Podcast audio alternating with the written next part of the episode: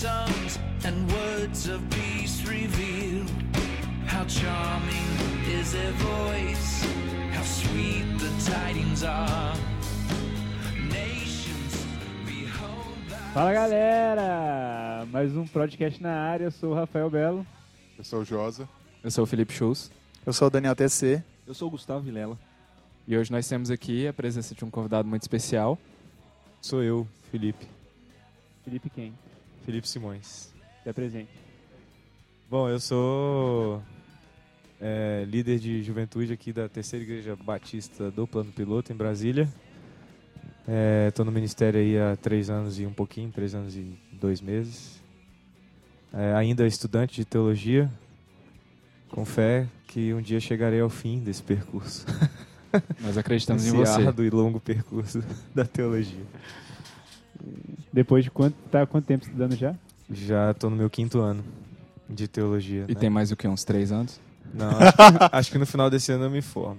Deixa eu apresentar também, sou, sou o marido da Ítala há cinco anos. E Depois de quanto tempo sou de pai, namoro? Depois de 10 anos de namoro, então Ah, estamos tá. há 15 anos juntos. Uou. É, e sou pai de dois filhos, o Enzo, de dois anos e três meses, e o Theo, de oito meses. Muito bem. Hoje a gente tem também uma espectadora. Está presente. E aí, galera, eu sou a Bruna, Bruna Bedrichuk, vou aqui Bruno o acompanhar. quê? Bittencourt? Bedrichuk, Como é que se escreve isso? B-E-D-R-I-T-I-C-H-U-K, é ucraniano. Uou. Uau! Bacana. Vou estar aqui é, assistindo aí, junto com vocês, da internet. Legal. Valeu. Agora a gente tá com a tradição, né? De ter sempre uma pessoa, Sempre um espectador. sempre um espectador. E a gente faz o espectador participar no meio do programa, É, porque é divertido. É Forçado. forçado a participar alguma constrangido. É. Mas então é isso aí, galera. A gente tá aqui com o Felipe. Felipe é um amigo de todos nós, um dos meus amigos mais antigos. É, nosso pastor aqui Velho. é, do Chus, do Belo, e meu, e um exemplo mesmo para nossas vidas. Cara muito legal. E tem um tempão que a gente quer gravar com ele, só que é um cara que tem um, Eu fujo. um certo problema de agenda, o cara que foge às vezes. Mas hoje não teve jeito, ele, a gente veio para a sala dele para gravar. E qual é o tema hoje, Belo? Hoje o tema não é nem o segundo versículo mais curto da Bíblia, mas o Gustavo está aqui pedindo para ler o versículo. Lê aí, Gustavo. É, eu vou ler o versículo. É, Êxodo 20, versículo 14. Diz assim: Não adulterarás. Beleza. Muito obrigado, Gustavo. Muito boa essa leitura. Amém. É, então tá, fica com um pouquinho de música aí. A gente volta já já no nosso bloco de indicações. Falou, galera. Mistaken souls that dream of heaven and make their empty boast of inward joys and sins forgiven while slaves to greed and lust. Vain is the will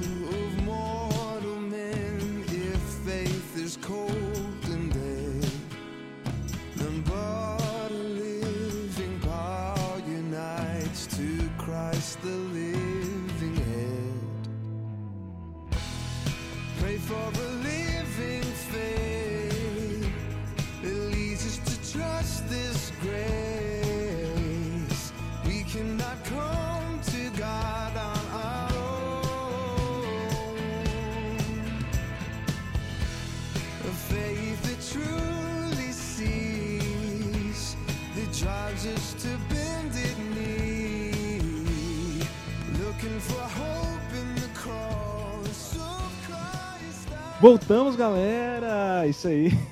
Coisa velha. Tudo bem. Vamos então para nossas indicações. É... Chus, primeira indicação. O que, que a gente está ouvindo? E se é legal pro pessoal comprar o CD e tá ouvindo também. Fala aí. Bom, já que você falou sobre comprar, é um CD que, que tem na internet, você pode comprar, o link está aí embaixo. É, esse CD é de uma igreja, na verdade, chamada Sojourn, ou é, ou é assim que eu acho que fala. E é algo que a gente achou, eu e o Josa descobrimos na internet, o Josa descobriu na internet, mostrou, e a gente achou muito legal porque é um CD de, de louvor Só que as músicas são muito elaboradas, não são, não são aquelas músicas de louvor tradicionais que a gente está acostumado a escutar. E depois a gente foi descobrir que as letras são baseadas na obra de um, de um puritano, né? Eu acho que é puritano, Isaac Wyatt.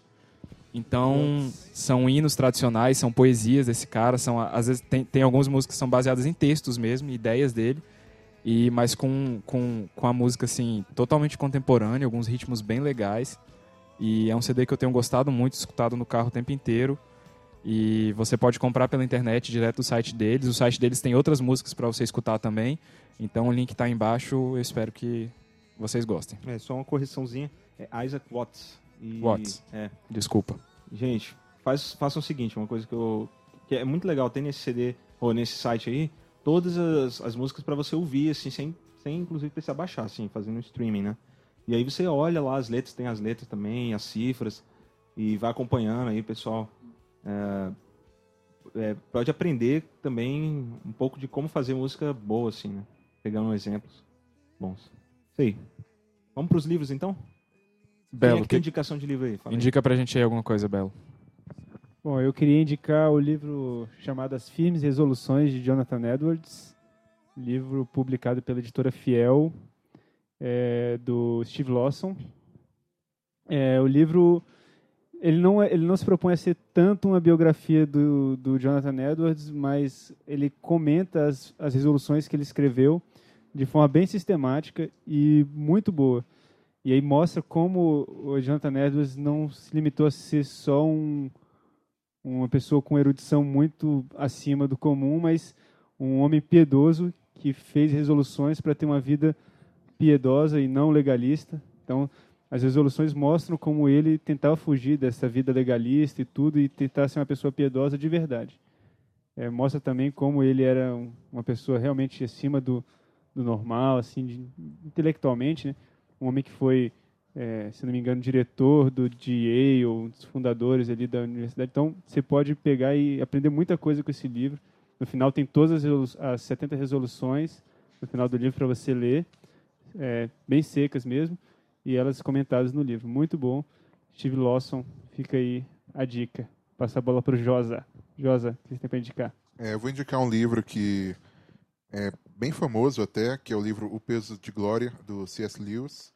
É um livro que influenciou bastante o John Piper para escrever o Teologia da Alegria, ou Em Busca de Deus, né, que é o nome atual. É um livro, assim, é, o C.S. Lewis ele não é um teólogo, né, e muito menos é um teólogo reformado. Mas ele é um cara muito inteligente, um cara que tem reflexões boas, é, tem argumentações boas em relação à Bíblia, em relação ao cristianismo, um cara que, que e, e esse livro são nove artigos falando sobre temas variados, né? Falando sobre pacifismo, falando sobre é, a membresia, ser parte do corpo de Cristo. E tem esse artigo principal que dá o nome do livro, que é o Peso de Glória, em que ele fala um pouco sobre a glória de Deus, sobre como nós é, muitas vezes não vemos como a glória de Deus é, é grandiosa, é o maior dos nossos prazeres. E é algo que vale muito a pena, assim. É um livro bem, bem legal mesmo para você refletir sobre a fé. Deve ter coisas que talvez é, a gente discorde, um outro discorde, mas vale como uma reflexão, vale como algo para você pensar, é, até apologe, apologeticamente, né, porque é algo que o C.S. Lewis sempre foi, foi muito bom. E agora passar para o Daniel aí para ele dar a dica. Então, pessoal, eu terminei de ler recentemente esse livro aqui do John Piper, da editora Tempo de Colheita, que se chama Qual a Diferença? A capa tem um, um homenzinho e uma mocinha de banheiro, assim. Essa capa aí foi feita pelo Eduardo Mano. Olha Só que legal. curiosidade. E já, já foi indicado como música no nosso podcast já, né? Bem no Um dos início. Eduardo primeiros. Sim. Foi. E a revisão foi feita pelo, por um tal de Osaías também. E Josias eu achei um Cardoso, monte de Eu erro. fiz a revisão, mas eu recebi umas críticas Eu achei de um monte de erro. um leitor aí. Mas, independentemente da, dos errinhos de vírgula fora do lugar, é, o livro é muito bom. Ele fala sobre complementaridade, né, que é a ideia de homem e mulher serem complementares, eles não são idênticos em suas funções. É, o subtítulo é Masculinidade e Feminilidade definidos de acordo com a Bíblia.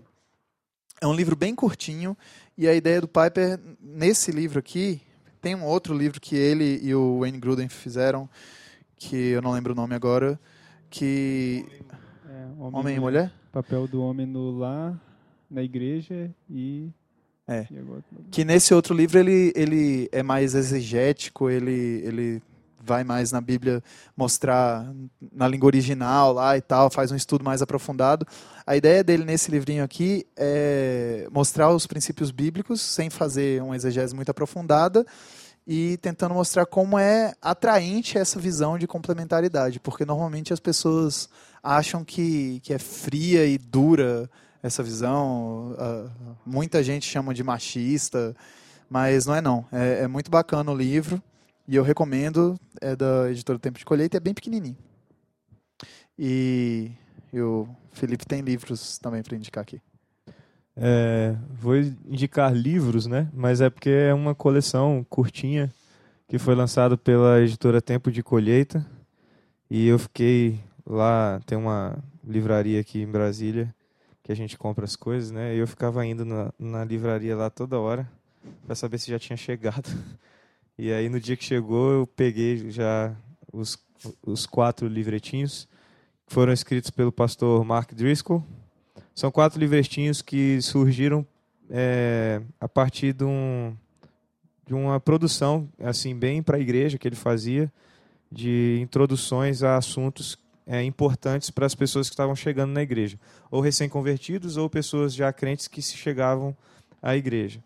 Então são dois livros é, mais assim no sentido mais hermenêutico assim de Antigo Testamento e Novo Testamento. E, e os outros dois livros tem um sobre é, liderança na igreja e o outro sobre eu não estou com ele aqui os atributos de Deus exatamente. Então eu já li os atributos de Deus estou lendo da liderança da igreja ainda não li os outros dois de Antigo e Novo Testamento. Mas como é que é o nome do livro? mas é, O livro que você. Bom, a coleção sobre- se chama Um Livro que Você Vai Realmente Ler. Inclusive, todas as introduções dos livros falam a mesma coisa, que é um livro para você ler mais ou menos uma hora. Você senta e em uma hora você termina a leitura. E realmente é uma leitura rápida e, e eu gostei muito do, do livro sobre o ser de Deus. É, O Ser de Deus é o livro do Heber é, o Campos. ser de Deus é do Heber Campos, mas é, é Quem é Deus o nome. O nome certo é Quem é Deus. É que eu não ia falar teontologia aqui, que ia ficar meio, meio boçal, né? É, Quem é Deus, o nome, o nome do livro. E é muito legal porque ele é bem resumido, mas ele te dá um, um panorama. Ele, ele, ele abre o livro dando panorama de cosmovisões. Ele fala um pouco sobre deísmo, sobre panteísmo, sobre panenteísmo, né? Que é um- uma vertente aí diferente de panteísmo. A gente já colocou uns vídeos do a Driscoll falando sobre. Cosmovisão, né? É. E ele, ele, dá uma, ele dá uma. Ele faz um panorama rápido, mas muito esclarecedor sobre todas essas cosmovisões. E depois ele apresenta a forma, a forma bíblica e o Deus bíblico, né?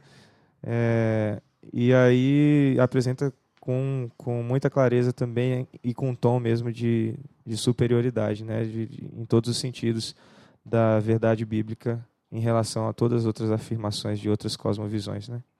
Então é muito legal, é, é, ao mesmo tempo que é simples e introdutório, é bem esclarecedor e já deixa a pessoa bastante aguçada teologicamente falando, assim. Bem interessante a coleção, gostando. Tempo de colheita. Bacana. Bruna tem indicação? Bruno tá com vergonha de falar. Dica aí, Bruna. Você Coloca tá lendo um livro bom pra pra caramba, hein? É, eu tô lendo um livro, que inclusive o Felipe que me indicou, se chama As 10 Mentiras sobre Deus, de... Fala aí, Josa. Erwin Lutzer. Isso aí é um livro muito interessante. É, ele fala sobre 10 mentiras mais comuns que as pessoas tendem a é, acreditar sobre Deus, como, por exemplo, é, Deus ajuda quem se ajuda, ou, ou Deus não, é, não se responsabiliza por desastres naturais. É muito interessante assim, para jovem mesmo. É um livro simples e uma leitura muito gostosa. Isso aí. Daniel teve um, uma Lembra a reação editora? Eu não lembro a editora. É Editora Vida, se não me É engano. vida? Teve uma reação estranha quando falou Deus, se ajuda, Deus ajuda quem se ajuda. E é legal isso dos desastres, né? A gente está vendo aí novamente uma catástrofe natural e normalmente os Muito. teólogos, alguns teólogos se levantando e dizendo que Deus não tem nada a ver com aquilo. Uhum. né? E é uma boa introdução, talvez, ao assunto. Eu fico me Uhum. perguntando se esses teólogos relacionais eles oram a respeito do pessoal que está lá no, no Japão, porque assim, se eles não acreditam que Deus tem poder para fazer alguma coisa em relação ao que está acontecendo lá, para que, que eles vão orar, né? Mas esse não é o assunto do podcast É, de esse hoje. não é o assunto É. de hoje, a gente vai Mas botar bom link, questionamento. a gente vai botar um link aí embaixo pro texto que o Rafael Belo escreveu sobre isso, um texto, texto bem legal. E e é isso, O de Deus, indicações. o Deus, Deus Re, parênteses, abre parênteses, L, L, fecha, fecha parênteses, parênteses. nacional. Fica aí o texto para vocês que ficaram curiosos sobre esse assunto. Acho que de indicação foi, foi só por hoje. Ficam aí, fiquem aí com um pouco mais de música e a gente volta daqui a pouco.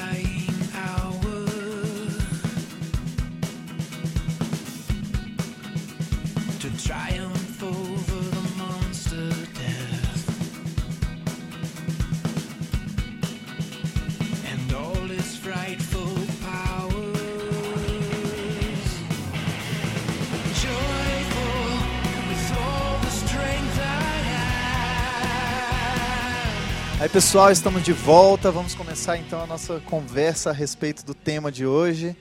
Não adulterarás. E a gente trouxe propositalmente um cara casado para falar sobre adultério.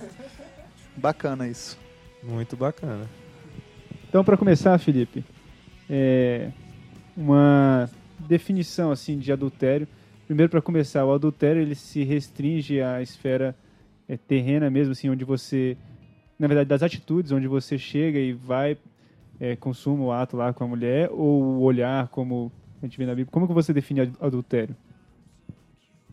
Bom, é, eu não defino, né? Eu tento entender, eu tento entender biblicamente o que que é adultério. Então, é, tentando, Toma na cara. tentando, não, não foi intenção, não foi intenção. Definir é para os fracos. É, mas eu acho que adultério, no sentido bíblico, não é somente o ato sexual é, extramatrimonial, né? Assim, fora da, da- do leito do, do casamento. Eu acho que adultério é, a gente comete na intenção, né? Como Jesus falou, se você olhar uma mulher e desejar, você já se deitou com ela. Eu acho que toda abordagem da, da lei ela tem que ser à luz dos ensinamentos de Jesus, principalmente no Sermão do Monte, né, onde está, digamos assim, a, a- o centro, né, da interpretação de Jesus a respeito da lei. Então, eu acho que adultério pode ser cometido desde a intenção até a consumação mesmo de um fato, né? É, acho isso. Então somos é, o que Jesus quis dizer é que exatamente colocar todos os homens, a não ser ele, que é o perfeito, em pé de igualdade adúlteros. É isso que a gente entende, que somos todos adúlteros. Exatamente. Vocês convidaram um adúltero para falar de adultério. Muito bem. Sua esposa sabe que você tá falando isso? Sua esposa sabe que Se você tá ela falando ouvir, essas ela, coisas? Ela, ela vai saber. É, Vamos parar de brincar. Você sabe que o coisas. nosso É. programa é, é normalmente feito para jovens, né? E normalmente não, é, normalmente a audiência dele é de jovens, né? A gente tenta fazer para toda a audiência. E eu queria saber se é muito comum o pessoal te perguntar a respeito desse ensinamento de Jesus, né? Aquela pergunta de quem às vezes está até no limite e mas não quer pecar e fala assim, filho, mas até quando olhar é? E aí tem uns que criam uma regra, né? Ah, a primeira vez não é, a segunda vez é. Como Essa você regra- responderia é, essa questão essa difícil? regra é super Coisa comum, doida, né? O pessoal lá no trabalho zoa com essa. O pessoal não crente lá do meu trabalho fica brincando com essa regra aí, dizendo que ah, é a segunda olhada que é pecado, então mantenha a primeira olhada, né? É. O tempo que você Exatamente. quiser. Até o, o pastor Gilberto contou a história um tempo atrás de um amigo dele que, que pastor, que criou essa, essa, essa regra, né? Então ele ensinava para os jovens assim que o problema era a segunda olhada. Então, é, como todo bom legalista, eles criaram uma forma de burlar essa lei, né? É. Então eles, eles prolongavam mais a primeira olhada. né? Tipo, a, a menina passou na frente, o cara percebeu que ela é bonita, ele não tira o olho até se satisfazer, né? Porque ele só deu uma olhada, ele não deu a segunda olhada. Então eles ficavam com a, com a consciência mais, mais leve. Ah, Absurdo. Eu nunca tinha ouvido falar nisso. Você não conhece isso, não? É- Eu Não? nunca tinha Sério? ouvido falar nisso. todo mundo, é, tem tem É gente que ensina comum mesmo que o isso. problema é a segunda já vi, olhada, não a vi. primeira. É, eu já vi isso sendo ensinado mesmo. Como, Olha, sem, ensinado sem como piada, sendo, sendo ensinado de Eu verdade. já escutei até de é, problema você passar e olhar e no retrovisor aí é pecado. Já, já escutei Olhar- loucura. É, eu já vi a Gente. coisa de olhar pra trás mesmo. Tipo assim, se você parou e olhou pra trás é porque tem É, alguma Olha, coisa é errada. querendo Aí o pessoal gambar, junta não. com a história de Ló, né, e tal. Querendo me A gambar. mulher de É, Ló. não é querendo me gambar, não, mas nunca tinha ouvido essas coisas. Acho que eu tô andando no meio muito bom, assim. É, sério. Você está rodeado É, de santos. Eu tô rodeado de santos, nunca ouvi essa história. É, falando em legalismo, né? É, assim, não é querendo me gambar, Mas- não. Vamos voltar Mas assim, eu, eu- Engraçado é que, assim, ultimamente eu não tenho sido procurado muito para esse tipo de questionamento. E eu não fico muito feliz com isso, assim, porque olhando o contexto, eu acho que o desinteresse nesse tipo de questão, por exemplo, essa questão do olhar, né? É, eu acho que é muito mais por uma anestesia do que por, uma, por um assunto vencido. Tipo assim, esse problema, desse mal, eu não sofro. Na verdade, eu acho que é tipo uma rendição. Tipo, Eu não, não consigo vencer esse mal, então eu vou olhar mesmo e, e isso já caiu tipo num, numa coisa comum e, E- ninguém mais se preocupa. É, só um- um- É, uma questão de, de acertar os termos. É, se eu, eu sou casado ou- e, um, um casado e um solteiro, o casado que olha comete adultério.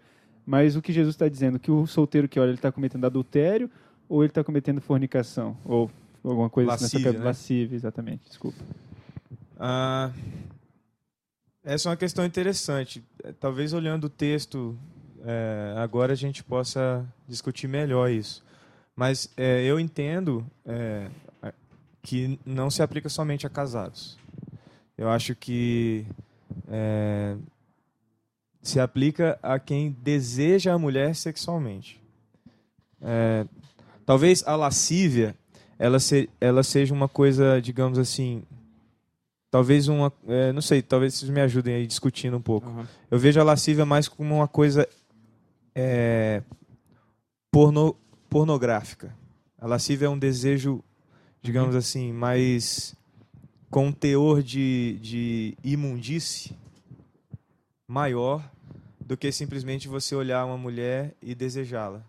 A lascívia tem a ver com, com prostituição, uma coisa mais promíscua, coisa mais libertina do que do que o olhar é, de cobiça, assim, digamos assim, de desejo de obter, de ter. somente. Eu, eu acho assim. é, acho que eu nunca fiz um estudo elaborado sobre isso, nunca li um estudo realmente elaborado sobre isso, mas, bem, é o que eu, o que eu, que eu penso, vocês me ajudem aí também a formar o meu pensamento sobre isso. É, eu penso que adultério, como né, por definição, é um algo que você comete contra a pessoa com quem você está casado, ou você comete contra o cônjuge de alguém com quem você se se, se, se relaciona sexualmente. Se você for solteiro, né? É, se você for solteiro ou se você for casado e, e estiver relacionando com outra pessoa casada também. nos, nos E dois se você for solteiro, se É. relacionar com alguém casado, se É. você for casado, se relacionar Isso. com alguém solteiro. Isso, é. Então, como eu acho que o, o, o adultério, por definição, é, é algo que você comete contra o cônjuge, ou seu ou de outra pessoa, ou os dois, ah, se você é Necessariamente tem solteiro... alguém casado na história. É, necessariamente tem que ter alguém casado nessa história para ser adultério. Só que o princípio de Jesus é que se você olha com lascívia, é como se você tivesse consumado o ato sexual. O que a gente sabe que é, fora do contexto de casamento é pecado. Uhum. Então, não deixa de ser pecado. Mas eu acho que não, a gente não Vamos- pode chamar isso de adultério. vamos- Adultério é fornicação. Entendi. Vamos ler o texto. Eu só acho pra- que É, é por dá uma isso. olhada É, no texto. dá uma olhada no É. texto. É, tá na NVI, se você quiser complementar com outra tradução, Gustavo. É, Mateus 5, 27 até o 30. Vocês ouviram o que foi dito: Não adulterarás. Mas eu lhes digo: qualquer que olhar para uma mulher para desejá-la, já cometeu adultério com ela no seu coração. Se o seu olho direito o fizer pecar, arranque-o e lance-o fora. É melhor perder uma parte do seu corpo do que ser todo ele lançado no inferno. E se a sua mão direita o fizer pecar, corte-a e lance-a fora. É melhor perder uma parte do seu corpo do que todo ele para o inferno. Então, assim, é, É, esse contexto mais perto, mais próximo aí, talvez não ajude a, a enquadrar o adultério, é, limitar o adultério para casados ou abri-lo para solteiros. Mas o seguinte, se você ler, é, o, o. Jesus vai tratar a questão do divórcio. Foi dito: aquele que se divorciar de sua mulher deverá dar-lhe certidão de divórcio. Mas eu lhes digo que todo aquele que se divorciar de sua mulher, exceto por imoralidade sexual, que está porneia, né, no termo, Uhum. termo grego, é, faz que ela se torne adúltera e quem se casar com a mulher divorciada estará cometendo adultério. Então, aí o que, que acontece aí? Se você fizer o link com o Êxodo 20, ah, o mandamento é só não adulterarás. Ele não, naquele, naquele trecho lá, a lei, a lei não está tratando da questão do divórcio.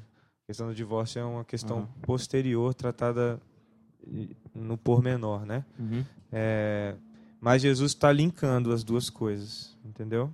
Então, talvez adultério mesmo se aplique ao contexto matrimonial. É. E aí o desejo sexual, é, digamos assim, um solteiro desejando uma solteira, Uhum. né? Ou vice-versa. Aí seria enquadrado mais como lascívia e não É, é como se estritamente, tivesse, não estritamente como é adultério. como se tivesse deitado com ela e aí é pecado também. né, assim. Só que é só questão mesmo de, de de nomenclatura, termos, é. né? Não- de termos, a É. gente sabe que é difícil a gente escalonar pecados, né? Não que não, não que a Bíblia não faça isso, né? A Bíblia dá claras é, indicações de que pecados diferentes são tratados por Deus de forma diferente. Mas é difícil a gente fazer isso, né? A gente falar, ah, não, então adultério é pior do que, do que de- sei lá, entre solteiros.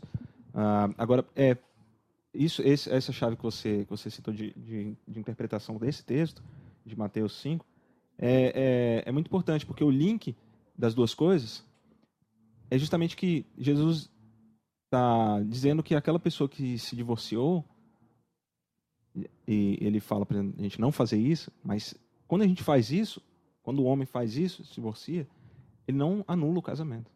né? Então, essa é uma discussão, acho que para outro dia, ah, mas é, mas é alguma coisa, é uma coisa para se pensar. Para mais tarde, se der o tempo. É, talvez para mais tarde. Mas é alguma coisa para se pensar também. Se o adultério pode ser cometido, de acordo com o que a gente acabou de ler aqui em Jesus, inclusive por pessoas divorciadas, que não estão mais é, vivendo sob o mesmo. É mesmo porque teto. inclusive o adultério ele ele é, ganhou um status é, de se bem que vocês não querem entrar nessa discussão, né? Mas Não, mas fala aí. mas ele vamos lá. ganhou um status de motivo é, Legítimo. legítimo Uhum, para o divórcio. aham. Então, isso dentro da igreja é, é comum isso. Você Uhum. vê grandes, grandes pastores, grandes líderes que têm essa, esse entendimento de, Aham. que, de que o adultério ele é uma, uma motivação em que a Bíblia abriu a possibilidade do, do desfazimento de um, de um casamento. Pra, pra gente não entrar nessa seara, pelo menos agora, se não der tempo, a gente pode O botar Chus está aí... sugerindo que a gente entre mesmo aí. É, Eu gosto tá de jogando- polêmica. É, tá jogando lenha na É, fogueira. é porque assim, a gente, é, só para explicar, a gente tem duas posições aqui bem claras. O Felipe, que, que tem uma posição acerca desse assunto, e o Gustavo, que tem outra posição. E a gente pode entrar agora. Você E tem Eu, outra eu, posição? eu acho que não. Eu não sabia, eu não sabia que o Felipe tinha outra Mas eles posição. estão parecendo que tem a mesma posição, na verdade. É, parece que eles têm a mesma posição. Ah, então, Então entra aí. então entra aí na É o Belo que tá botando lenha na fogueira agora. Não, ó. O Belo tá é, querendo criar uma rivalidade resumir, entre qualquer o coisa- Gustavo aqui, Não, pessoal. não, é porque eu tive uma conversa com o Gustavo há um tempo atrás que, que parecia que ele tinha outra Tchau, tchau. posição, mas às vezes Vamos eu entendi definir tudo as errado. posições. Então defina as Ele tem uma posições. posição, ele tem outra, ele tem... É, E os ó, coitados não falaram nada. Tá. Ó, de forma bem rápida, eu acho que nem, todo, nem toda forma de adultério aí eu posso. é, eu, eu tô dizendo que acho que tem alguma forma de adultério que, que cria essa condição que a maioria não, não cria. Então vamos voltar. É, Uhum. a maioria da- das formas de adultério cria uma, uma é, quer dizer, mantém ainda as pessoas na relação de casamento. Sim. É, não se desfaz a relação de casamento por causa de uma separação, Uhum. tá? É, eu acho que eu falei adultério no lugar errado. É, uma- nem todo tipo de separação Ah, bom. causa, desculpa, nem todo tipo de separação causa uma é, o desfazimento do relacionamento conjugal. Então, se você não não desfez o casamento só porque separou, né, só porque está morando morando separado ou porque separou na justiça, é, não é só por causa disso que você agora, beleza, voltou a ser solteiro e agora você pode casar com qualquer outra pessoa. Né? Eu, essa é a minha, minha posição, assim, de forma bem resumida e passando bem batido sobre os, sobre os, os aspectos específicos né, que a gente pode discutir. Mas eu queria saber qual é, o que, que você pensa sobre isso, Felipe. Bom, a minha posição, é, eu, eu defini ela antes de casar. Inclusive, foi um assunto que eu fiz questão de tratar com, com a, a Ítala, noiva na época, e para a gente decidir de uma vez por todas se a gente ia casar mesmo ou não. Porque se ela não concordasse comigo, a gente não casaria. Depois de 10 anos de namoro. Depois de 10 anos de Tá namoro. certo, é melhor terminar um namoro do que. Então, Sim, sim. é assim, os textos, né, mais conhecidos que tratam desse assunto, né, esse que a gente leu, Mateus capítulo 5, é, Mateus 19, Isso. é, 1 Coríntios 7, é, que mais? Romanos é, 7 também, que fala sobre casamento também. É, alguns textos desses é, eu li, reli e tal. E a minha conclusão é que a Bíblia ela não contempla é, a possibilidade do divórcio como uma possibilidade aprovada por Deus. Sim. É, Mateus 19 fala sobre a dureza do coração, é, mas ele está aplicando ali a lei mosaica, dizendo que, que Moisés deu essa carta de, de divórcio, permitiu né, a instituição dessa carta de divórcio, pela dureza do coração. Mas ele não está dizendo que Deus aprovou o divórcio. É porque a carta de divórcio, naquele tempo, no contexto judaico, ela dava à mulher uma, uma reentrada Reintegração é uma sociedade. reintegração na sociedade de maneira respeitável, respeitosa, né? Então ela, a- ela poderia até ser reintegrada na sua família, porque a mulher que era divorciada e que não recebia essa carta de divórcio, ela tornava-se, ela era considerada prostituta, é, quando não apedrejada, né? Por conta do, se fosse adultério mesmo, ela seria apedrejada. Uhum. É, mas por outros casos que não ficasse muito claro, que o marido não desse essa carta por algum motivo, outro motivo qualquer, ela ficava considerada assim uma, uma qualquer, É, uma pessoa. Então, existiu para restringir a ação pecaminosa do homem de É, acabar Existiu, digamos assim, com, é, destruindo aí a a gente não pode afirmar biblicamente porque isso aí é uma argumentação mais contextual do que do que de teologia bíblica mesmo. Uhum. Mas acredito eu que foi instituído para uma proteção à mulher. Isso. né? Então acontece que no contexto de Mateus, que Jesus está ensinando, Jesus não está ensinando a possibilidade do divórcio. Uhum. Ele não está falando assim, "Eu vou apresentar para vocês agora em que caso eu permitirei o divórcio. É, o que Jesus está apresentando é uma interpretação verdadeira, a interpretação real da lei. Cercado de judeus, provavelmente alguns fariseus ali ouvindo ele, ele aproveitou o momento do Sermão do Monte, muitas pessoas ouvindo, eu vou ensinar vocês o que, que é a lei mesmo e como vocês são incapazes de cumpri-la, Uhum. né? Então, se você seguir a, a linha de raciocínio, você vai ver que ele fala assim, em outros, em outros temas. Na lei está escrito isso, isso e isso. Eu, porém, vos digo. E aí traz uma profundidade maior para a interpretação. E aí ele continua nessa linha, nessa é, Nessa toada. é, nessa dinâmica. Então, quando ele chega na questão do adultério, o que, que ele está falando? Ele está falando assim. é, na questão do divórcio, na verdade. Ele está dizendo assim: foi dito que aquele que se divorciar de sua mulher deverá dar-lhe certidão de divórcio. Mas eu lhes digo que todo aquele que se divorciar de sua mulher, exceto por imoralidade sexual, faz que ela se torne adúltera. Então o que, que ele está dizendo? Se você tem uma mulher, uma esposa, e ela adulterou, ela é adúltera. Concorda? Agora, se você tem uma mulher que não adulterou e você se separa dela, Você ele a está dizendo que você está tornando ela adúltera. Você a expõe ao, ao- ao adultério. Eu acho que seria melhor, a melhor tradução, viu, Felipe? Na verdade, ele está dizendo, ele tá dizendo assim, ó, faz que ela se torne adúltera e quem se casar com ela estará cometendo adultério. Exatamente. É, Vamos ver aqui. Então, o contexto que Jesus está é- ensinando, é- que eu quero, o que eu quero dizer é que a minha forma de entender esse texto é que Jesus não está ensinando a possibilidade do divórcio. O que Isso. Jesus está ensinando é que não há possibilidades para o divórcio, nem mesmo em caso de adultério. Porque se você é, se separa da mulher por adultério, ela já é adúltera. Se você se separa dela por outro motivo, você torna ela adúltera. Então, o que ele está dizendo é não se separe. Eu acho que essa é a Não posição dê do John essa Piper carta. também, né? É, Sim, a posição de John Piper. Lógico que essa afirmação de não se separe, ela não vem baseada só nesse texto, porque na verdade esse texto Jesus não está afirmando nem para separar nem para não separar. Ele está dizendo só que é, adultério, é, a mulher é adúltera e se divorciar por outro motivo, ela se torna é, adúltera. mais na frente, Esse é o Mateus, ele ensinamento. fala que não se deve separar Mas em Mateus Deus uniu. 19 ele deixa claro que Sim. não é para se separar, que o adultério não é a possibilidade de divórcio. Uhum. Se, se nós lermos também Romanos 7, apesar de do casamento ali ser apenas uma ilustração para a compreensão da lei, você também pode, pode tirar dali a ideia de que a única possibilidade de, um, de, um, de uma quebra na aliança do casamento é a morte. Uhum. Assim como a única possibilidade das, de você não mais se submeter ao julgo da lei, as consequências da obediência ou da desobediência à É lei, morte. é, se você morrer.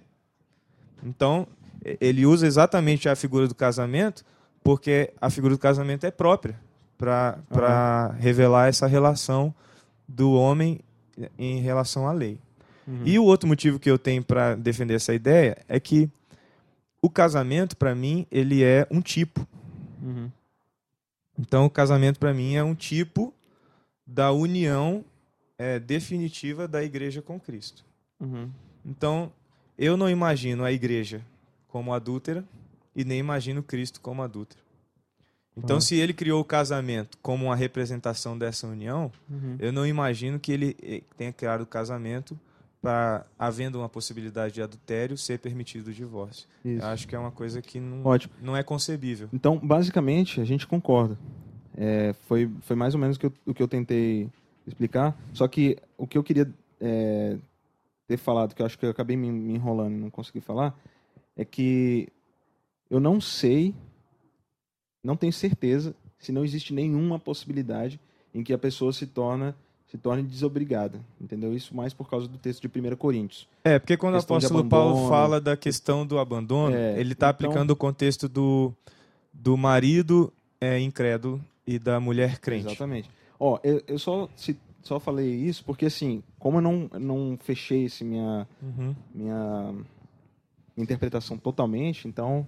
É, eu, ali eu deixo, precisaria É, eu deixo isso... Abre- vamos abrir o texto só para de Coríntios. isso. É, vamos lá. É, porque Coríntios. aqui, aqui na verdade, a gente precisaria de, um, de uma, uma abordagem mais, mais no, no- nos termos originais. É, mais exegético, é algo que a gente não vai bem conseguir. exegética, é. a gente não vai conseguir agora. Porque a questão aqui é que o apóstolo Paulo ele fala sobre a mulher ficar livre. Aí, como é que a gente vai entender essa liberdade, né?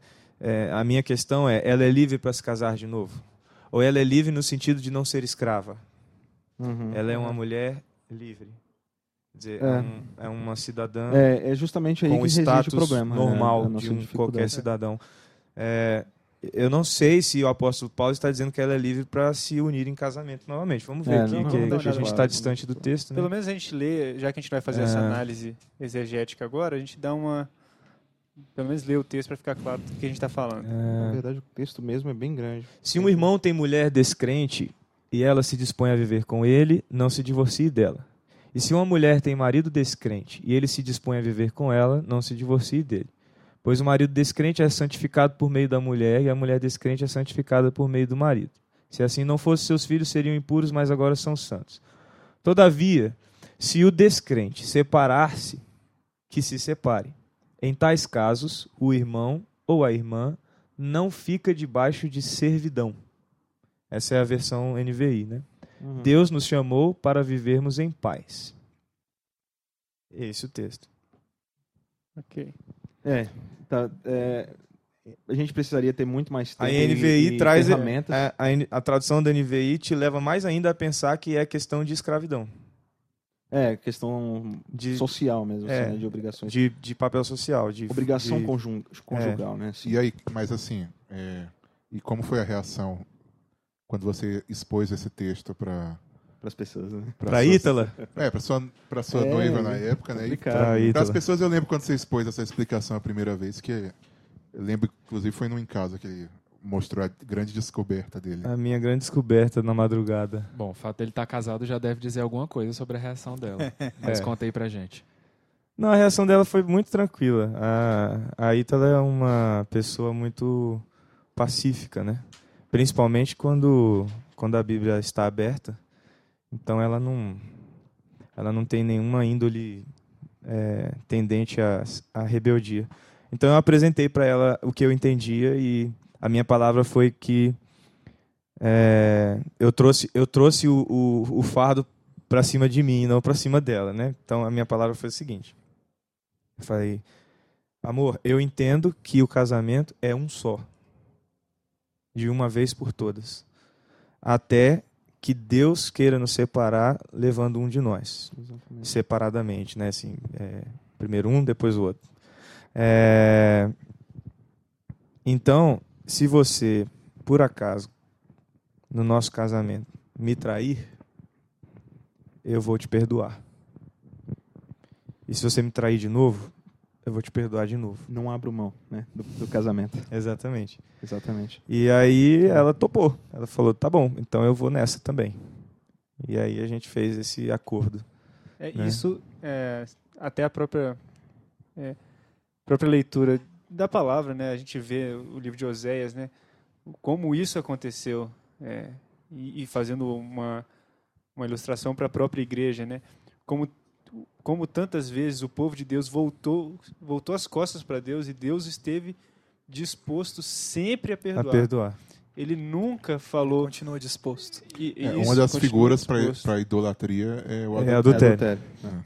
Exato. Recorrente, E né? na tem Bíblia. tudo a ver. É, É. Muito Para a recorrente. Bíblia tem tudo a ver uma Isso. coisa com a outra. Mas a, a gente tem que deixar claro aqui alguma- algumas coisas que não é porque a gente está falando que deve se perdoar ou que é questão de adultério ou coisas assim que a gente está falando que é fácil. Isso não é uma questão fácil, porque É. a gente está tratando aqui.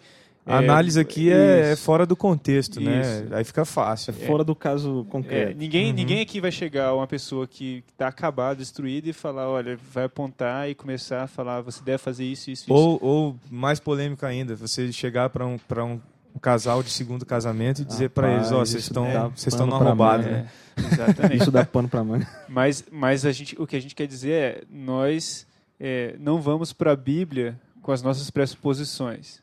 Nós vamos é, olhando para a Bíblia, querendo que ela nos transforme e querendo aplicar isso às pessoas, mas chorando junto com elas, como nos é ensinado, e se alegrando com elas quando há arrependimento, porque a Bíblia fala que Deus se- é, no céu há, um- há uma festa, alegria quando um pecador se arrepende. E Tá muito a, grande? gente, a gente se alegra muito quando acontece isso também. Não. Uhum.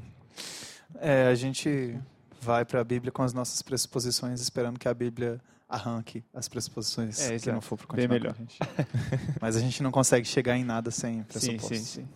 É, ainda nesse, nesse tema de adultério, eu vou fazer um spoiler do livro que eu sugeri, o Qual a Diferença, do John Piper. É, ele, na hora que ele está tentando definir o significado da masculinidade, ele coloca assim: No coração da masculinidade madura há um senso de responsabilidade benevolente para liderar, sustentar e proteger mulheres de maneira apropriada aos diferentes relacionamentos do homem. E aí ele vai expondo essa, essa frase que ele mesmo criou, é, parte por parte, explicando por que, ele cria dessa forma. E aí, quando ele chega lá na parte de maneira apropriada aos diferentes relacionamentos, ele aborda uma questão que eu já tinha visto sendo abordada em outros lugares, a respeito da, da forma como um homem verdadeiramente masculino deve se comportar em relação a mulheres, não somente a mulher com quem ele for casado, mas também as outras mulheres. Na parte que ele define é, feminilidade, ele também aborda essa é, questão É legal isso. da importância de como deve ser um relacionamento saudável. Ele fala, inclusive, de um homem no meio da rua com uma mulher desconhecida. É, Né, em- em, em uma situação de perigo. que E um homem fazer. verdadeiramente masculino e uma mulher verdadeiramente feminina. E aí ele coloca que, que há, há comportamentos que não são, não são adequados. Assim, é uma coisa meio óbvia, né? É, a ideia, Tipo, é, a ideia de você tratá-la como irmã, né? Assim, isso. que- É, o, o problema Paulo- é que a gente, muitas vezes na igreja, uma coisa que eu reparo, muitas vezes a gente não trata os nossos irmãos como irmãos, a gente trata eles como se fossem. Possibilidades. Não, não, pessoas. é, como se. a gente trata como se. Se o nosso, a nosso relacionamento não fosse fundamentado no evangelho, fosse fundamentado nas mesmas relações normais que as pessoas têm. Então, é, a nossa irmã em Cristo a gente trata como uma pessoa qualquer. O nosso irmão em Cristo a gente trata também como se a gente vivesse Como não baseado no evangelho. É. É, então. E isso vai totalmente contra essa. É, aqui com, os, aqui com os adolescentes, a gente tá. Desde o ano passado que a gente percebeu uma necessidade urgente. Até uma conversa que eu tive com o Gustavo me. me é, me deu, me deu um alerta e eu comecei a observar aqui na igreja essa questão da masculinidade, né? Como, como esse conceito de masculinidade e também de feminilidade, mas eu acho que o mais gritante hoje é, é a questão da masculinidade, como isso tá, tá meio maluco aqui nesse contexto de hoje, né? Com essas bandinhas coloridas e tudo mais, né? Que fazem sucesso com, com os adolescentes. Cara, tem muita banda por aí. E, mas assim, eu tenho, a gente está trabalhando com os adolescentes aqui, essa questão de, de, de masculinidade.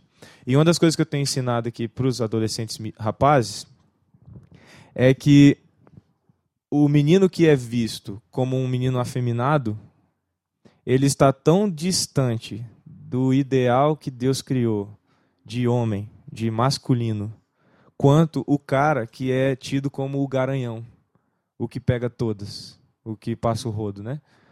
É, que o distanciamento do ideal que Deus tem para eles é, é similar, né? Porque existe até dentro da igreja é, uma ideia ainda mundana a respeito do masculino.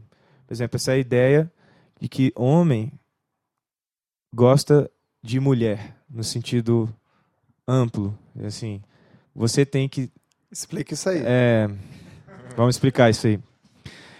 É, seria melhor a gente ensinar para as crianças, para os meninos, que o homem gosta da mulher, daquela mulher. Então, eu, eu por exemplo, eu estou fazendo um teste com meu filho. É um teste porque eu nunca vi ninguém fazer isso. Não sei se vai dar certo, mas eu espero que dê. Então, toda vez que eu, que eu vou incentivá-lo a apreciar a beleza feminina, eu, eu uso a mãe dele. Então eu, eu falo, filho, olha como a mamãe é linda, olha como o cabelo dela é lindo, olha como ela é cheirosa. Ensinando ele a não olhar as mulheres, a não, a não se, se, se ver como homem é, que avalia as mulheres, mas um homem que tem um olhar para uma mulher. Porque o que acontece hoje é que a gente cresce sendo treinado a ter um olhar de caçador. Entendeu? Aquele olhar, aquele olhar meio meio de submarino assim, né? Tu, tu, tu, tu, tu, tu. Você fica você né? fica na igreja assim, tipo filmando geral para achar, pra achar a menina que tu que tu que forma aquele conjunto que te a- que te, a- te satisfaz, né? E acontece que a gente então. É, a gente é treinado a avaliar é, tipo essas Nota- isso. Parece que a gente, é, a gente cresce treinado com esse olhar. E o casamento, cara, ele não, ele não traz um pacote curativo para esses, para esses treinos da vida. Muito importante isso. Entendeu? Se você entra no casamento, você passou a tua adolescência toda treinado a ficar olhando a mulherada para avaliar qual é a mais gatinha para você, pra você investir. Você casa, seu olho continua treinado a isso. Inclusive, pra, é muito fácil para você tratar sua esposa assim como um objeto. vezes, Exatamente. E a, a própria relação sexual como uma, um momento pra simples satisfação do seu- Então eu temo muito, eu temo muito nessa questão do adultério, né? Eu temo muito pelos jovens. Eu temo muito pelos jovens hoje, porque muitos jovens que estão dentro da igreja, mas mantêm um padrão de relacionamento com, com mulher, é, um padrão mundano, aquele padrão de é, fui pra festinha, fiquei com a mina. Fui pra outra festinha, fiquei com outra mina. Fui pra não sei aonde, viajei, fiquei com a mina lá. Só durante a viagem voltei solteiro. E mesmo esses caras, que, que são meio os caras da pá virada na igreja, ainda assim eles conservam um ideal de que um dia eles vão ter uma esposa fiel, com filhos que vão aprender deles Uhum. um Coisas padrão boas. bo- bom de vida. Só que eles estão enganados se eles acham que o casamento vai simplesmente reprogramar o coração deles. Porque o cara passa a adolescência toda sendo treinado à promiscuidade. Você acha que o altar vai te livrar da promiscuidade que está no seu coração? Não vai. Entendeu? Então, Vai Só reprimir, vai, isso. vai reprimir isso durante um tempo, mas Vai depois reprimir um ele tempo. surge. exatamente. Na é um primeira monstro. Na primeira crise, sei lá, ou então vou viajar a trabalho, vou passar um mês. Na primeira chance que tiver, o cara vai cair, entendeu? Vai cair no, no hábito de É. sempre. Então eu tenho alertado os adolescentes, cara, não não desenvolve essa ideia de que ser homem é ficar na igreja filmando as gatinhas para ver qual é qual é a que merece ser seu investimento. Aprende a orar para que Deus te dê a sua mulher. Entendeu? Aprenda a, a, a não olhar e avaliar as meninas, mas aprenda a orar e esperar que Deus te mostre quem é essa pessoa. É, obviamente que a gente não vai criar aqui um, um ideal de que se o cara orar, fizer tudo certinho, a primeira namorada dele vai ser a esposa. Hum, é, não é isso que eu é. estou criando, né? Essa ideia é, utópica, né? Pode acontecer, mas a gente tem que tomar cuidado com isso também, né? Mas você vai ter uma relação muito mais saudável, né? Você vai buscar coisas que realmente vão te aproximar do que Deus preparou para você a respeito do ser homem, do, do que é masculino. E aí você vai estar muito mais capacitado a vencer as tentações que podem um dia te conduzir ao adultério. Seja o adultério mesmo é, fato com uma mulher num, num lugar Consumado, né? impróprio, Ou consumado, ou seja, o adultério, às vezes, do cara que é viciado em pornografia na internet. Entendeu? Que o cara acessa o site e fica. O, o moleque cresce a adolescência toda. é, acessando o site, vendo filme, comprando revista, não sei o que lá. E o cara acha que o altar vai livrar ele desse vício? Se o cara não pensar nisso e colocar a vida dele diante de Deus, pedir para Deus livrar ele desse vício, que é- em alguns casos é vício mesmo, é, o casamento não vai livrar.